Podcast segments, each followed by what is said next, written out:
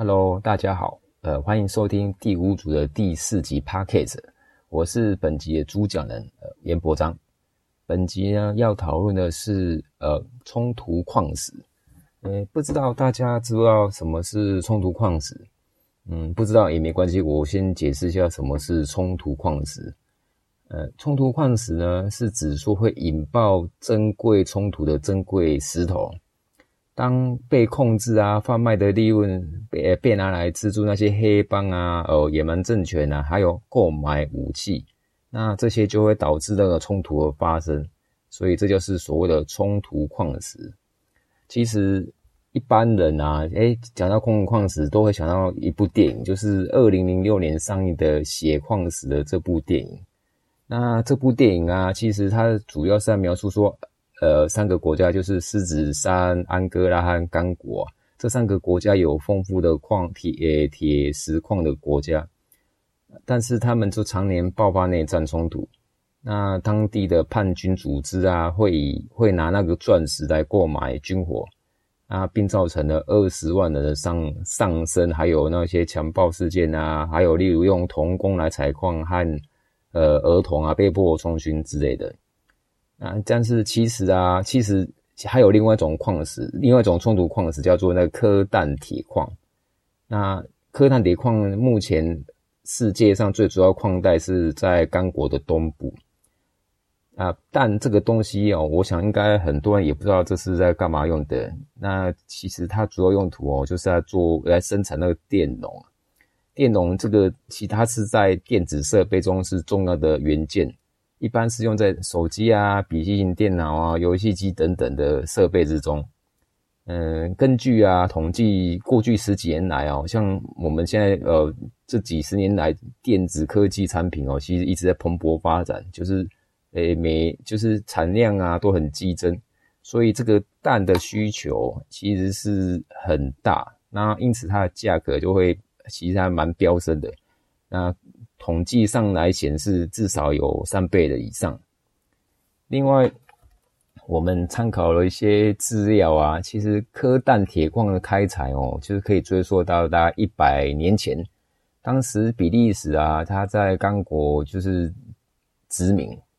因为刚果哦，就是有盛产很多矿物啊，就是它是一个矿物资源丰富的国家。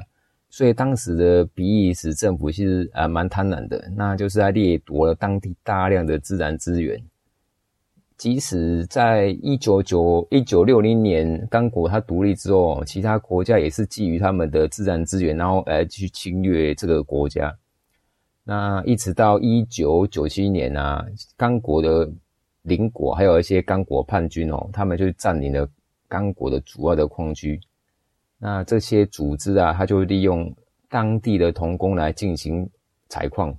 呃，举例啊，他例如说五十公斤的科氮铁矿哦，它可以卖到一千三百块美金，是还蛮多钱的。但是矿工啊，他一天却只能拿到两美元而已。那而且他们工作的环境是没有任何开采的器具哦，就是这种环境之下去冒着他们生命危险来开采。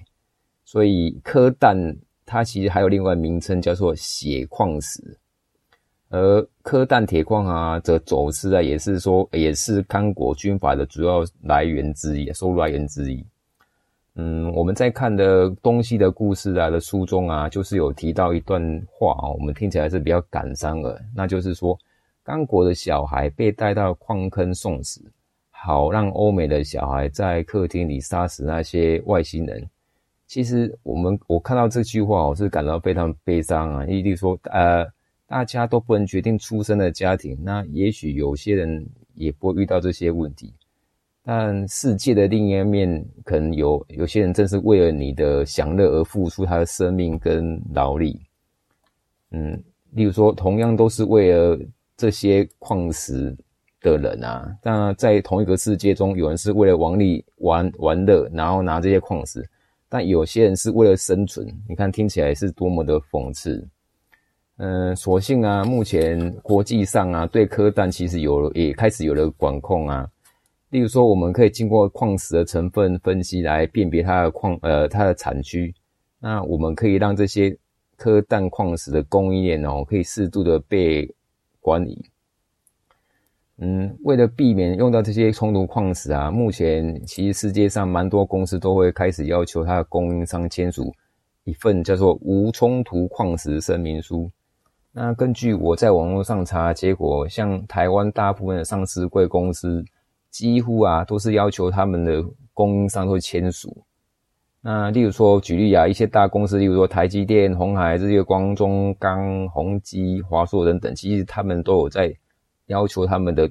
供应商签署这个协议。那从大公司来带动的带动禁止使用冲突矿石的话，我们可以管理它原料的来源，在开发的时候避免选到这些原料，然后在原在选原料的时候要先调查。那就是如果发现这个原料的开采会造成当地大量的死亡或是区域冲突，那就是要避免使用这些原料啦。嗯，那像以我为例啊，像我做我认目前认识的公司的，我们的规模大概只有一百个人左右，规模不太大。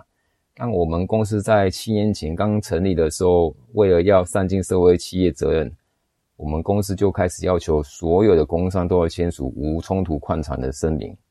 像我们这种小公司啊，我们都已经在做了，我想其他还没做的公司也是要一起来来做吧。最后，我们还是希望所有企业啊都能够一起努力尽到社会与环境保护的责任。